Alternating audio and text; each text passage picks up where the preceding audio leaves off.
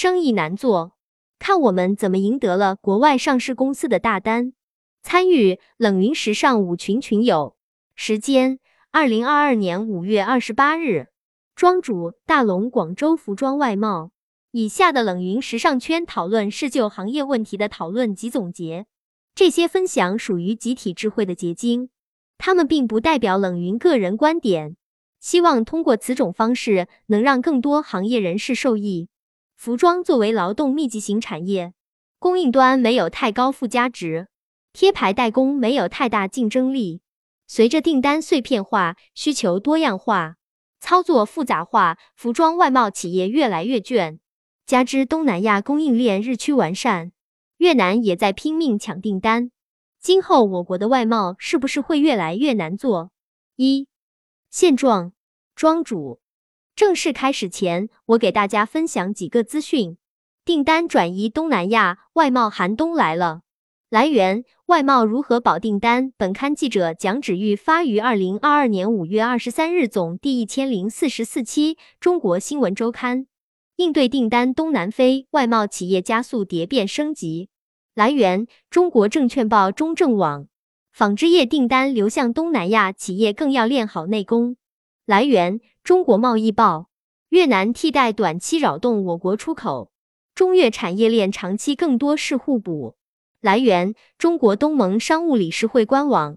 以上是我这段时间看到的一些资讯，大家可以查看一下。因为我自身在的企业和周围的服装外贸企业都存在类似的问题，因此发起本次主题和大家交流。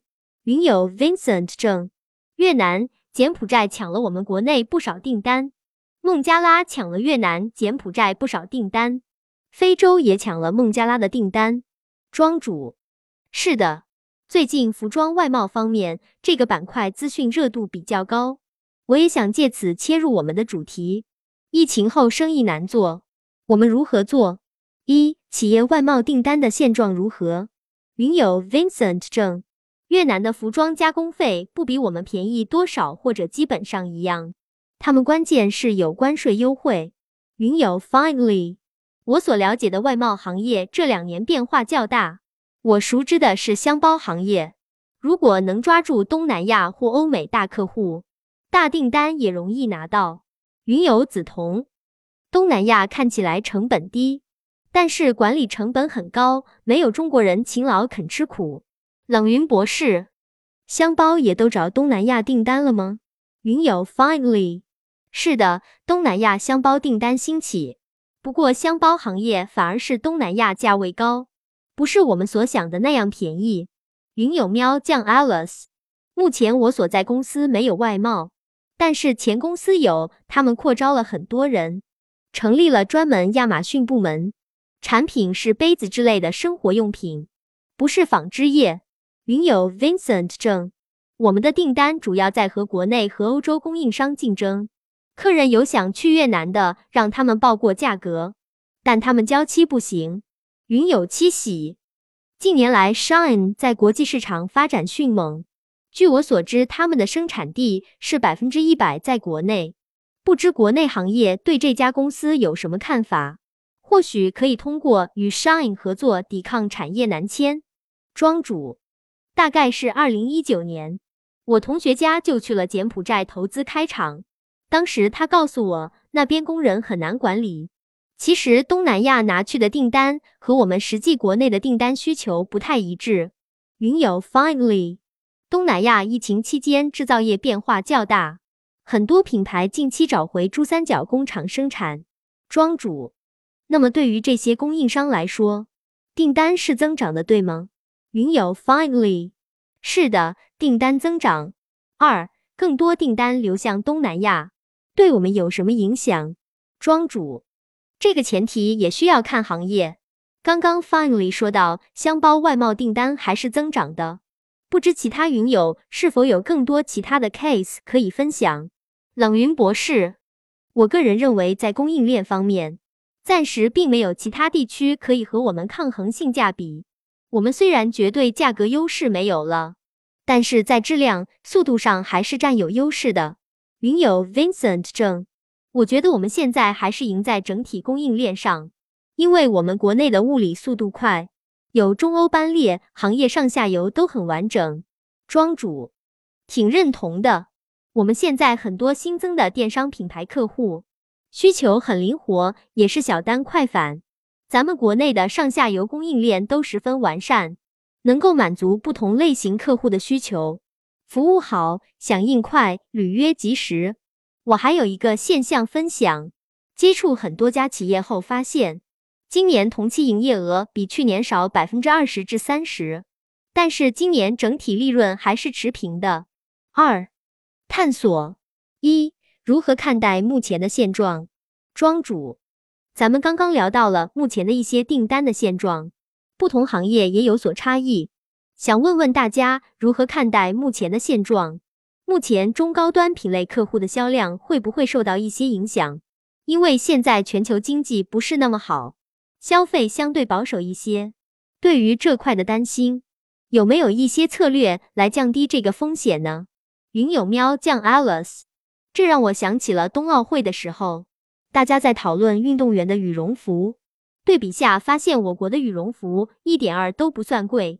云有七喜，个人觉得欧洲打折力度与打折季的持续时间比国内要大，而且没有什么营销过度的套路。云有 Vincent 正，欧洲打折力度大的是英国，其他欧洲国家比较佛系。二，优秀同行在做什么？云有 Vincent 正，我们花钱在可持续认证上，保持不断学习，并给客人最专业的答案，永远把质量服务放在第一。云友喵酱 Alice，这算不算疫情当下的一种对内的方法？数量可能会少，但是我们就修炼内功。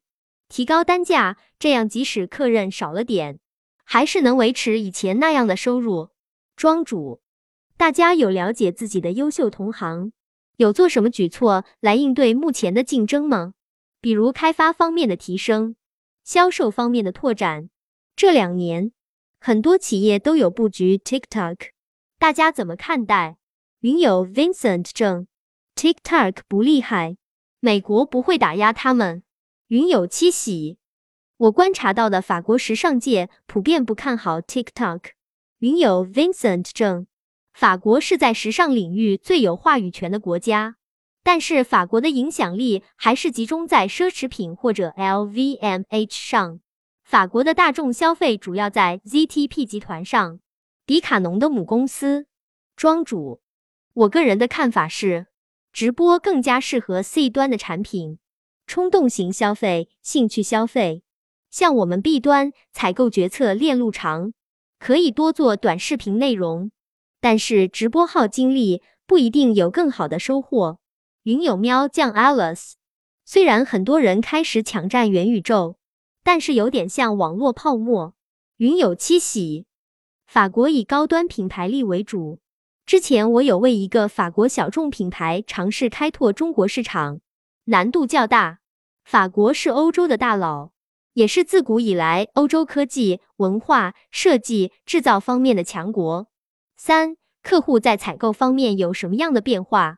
庄主，我们好多客户今年的订单数量相对下降一点，原本单款一千至一千二百件款左右，现在会变成六百件款左右。云游紫铜，现在外贸也这么小的单量了吗？那为什么给我们做货的工厂一直做外贸单，一直嫌弃我们单量小？单 SKU 起定量两千才行。三突破一案例分享，拿下英国上市公司订单，我们做了些什么？庄主，我和大家分享我从二零二一年五月份接触的一个上市公司客户的案例，直到今年上个月才达成合作。因为成为上市公司的供应商有以下困难，个人总结供参考：一、上市公司供应商永远不会缺乏，也还有很多备用供应商；二、对于供应商有比较多要求，比如开发水平、各种认证；三、付款条件很差，账期长、风险大；四、公司职员多，采购决策人难以找到。大家可以发表自己的观点。分享一下客户选择和你们合作的一些关键因素吗？云友 Vincent 正，质量、服务、交期、开发能力。庄主，我们和 B 公司在达成合作前，大概经历了三个阶段，三个阶段对接的是不同的人。第一阶段接触初期，依靠 A 公司作为我们在该国市场的信用背书，引起了 B 公司的注意。但是在对方要求我们提供某些第三方认证时，我们当时拿不出来，因此搁置近三个月。但我们没有放弃，而是期间和客户保持联系。持续发送款式作品，只是客户一直没有回复。第二阶段，我们完成了客户可接受的第三方认证，也从同行伙伴中了解到客户对于供应商的需求。以认证切入，连续发了三次邮件没有反馈，因为我们太不起眼了，也太普通了。当我们尝试和客户约视频会议时，说只需要占用他们二十分钟来交流信息，他们才勉强和我们进行沟通。此时换了一个团队，第一次是 B 公司子品牌，第二次是总部的同事，因为他们当时新加的类目和我们的匹配度极高，并且在 Google Trends 上有很明显上升趋势，因此我认为这个品类增加供应商是有希望的。第二阶段的沟通中，因为准备比较充分，客户对我们开始有兴趣，给我们机会制作样品，并且一切推进很顺利。直到我们谈到付款条件时，他们要求必须有账期，不支付定金。而我们同行和他们合作是有部分的定金，我们也希望能够降低一些风险，所以没有答应客户的付款条件。而且我们公司的现金流也不足以支付突然增加的订单量，所以这个项目又进入了搁置状态。到了第三阶段，客户依旧保持原付款条件要求。因此，我又提议找英国的贸易商作为我们和 B 公司客户的桥梁，解决账期问题。客户一开始不同意，经过沟通，最后找了某贸易公司合作，解决了账期的问题，实现了合作。我总结一下这次的开发，有以下几个重要点：一、当地市场合作客户的信用背书；二、配合客户的资质认证；三、产品的高匹配度；四、产品性价比。云友 Vincent 证，勾搭客人不是那么好勾搭的，做口碑很重要。庄主，是的，我们可以抱着要么成交，要么绝交的态度去有方法、有节奏的跟进和沟通。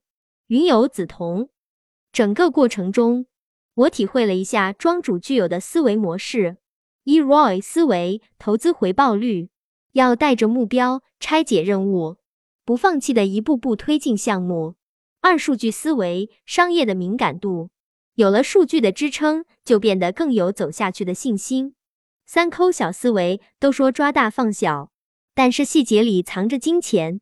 在一次一次的诚意对接，得不到正向反馈的时候，依然还在做好每一个小细节，才让人感受到了诚意和认真的态度。成功是偶然的，也是必然的。